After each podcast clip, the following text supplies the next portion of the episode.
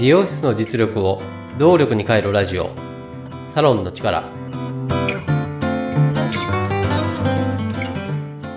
経営業務パートナーの中尾康人です。この番組はサロンが本来の力を出し切れない問題を解決するため業界のこれからを先読みしもともと備えているサロンの持ち味を見直し強みに変える未来志向の意見交換番組です。今回はお金の話。お金の話でも現金キャッシュについて考えてみたいと思います。なぜそう思ったかというとキャッシュが経営を左右しサロン本来の力を出し切れるかどうかを決めるからだと考えているからです。少し財務の話になりますが、税務申告する際に損益計算書と貸借対照表が求められます。一般企業の場合、これにキャッシュフロー計算書を添えて財務産票と言います。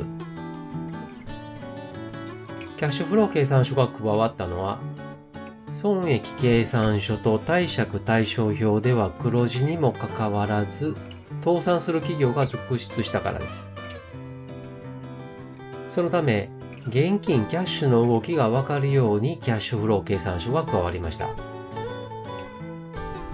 では、キャッシュフロー計算書を作れば現金の動きが分かって安心かというと、そうとも言えません。もちろん、ないよりかある方が断然いいです。しかし、キャッシュフロー計算書はあくまで過去の現金の動きを見るもの、過去の話です。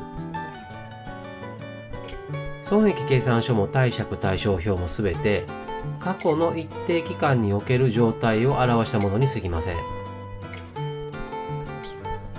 では、キャッシュの未来をどのようにして見るのか。それは資金繰り表で見ます。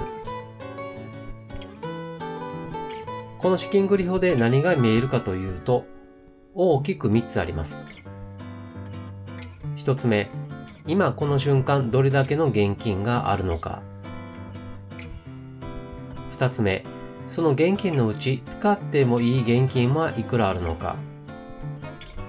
3つ目、現金が将来的にどのように増えたり減ったりするのか。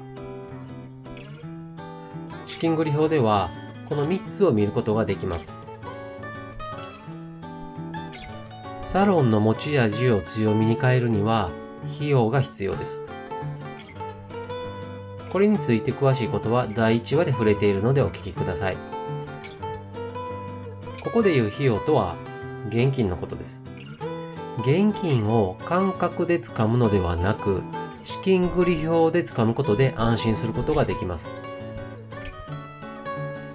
過去の現金の動きはキャッシュフロー計算書。未来の現金の動きは資金繰り表です。言ってみれば、キャッシュフロー計算書は流れの一部分を切り取った静止画のようなものです。一方、資金繰り表は流れをそのまま撮った動画のようなものです。財務については難しい面もあり、なかなか手を出せないかもしれませんが、少しの知識を知ることで、サロンの持ち味を強みに変えることができます。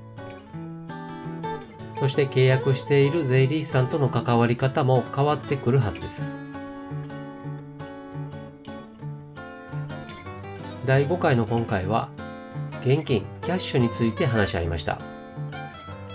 重要な要素なので、皆さんが悩んでいることやわからないこと、対応方法などシェアし話し合いたいと思いますので、ぜひともメッセージをください。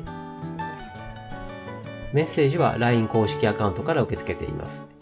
LINEID は、アットマーク 902tinkw、アットマーク 902tinkw、または番組ホームページ各話のエピソード説明文の中に URL を記載しています。サロンの力で配信している同じ内容を文章でも読みたいという方にはノートで公開しています。ノートの URL も番組ホームページまたはエピソード説明文の中に記載しています。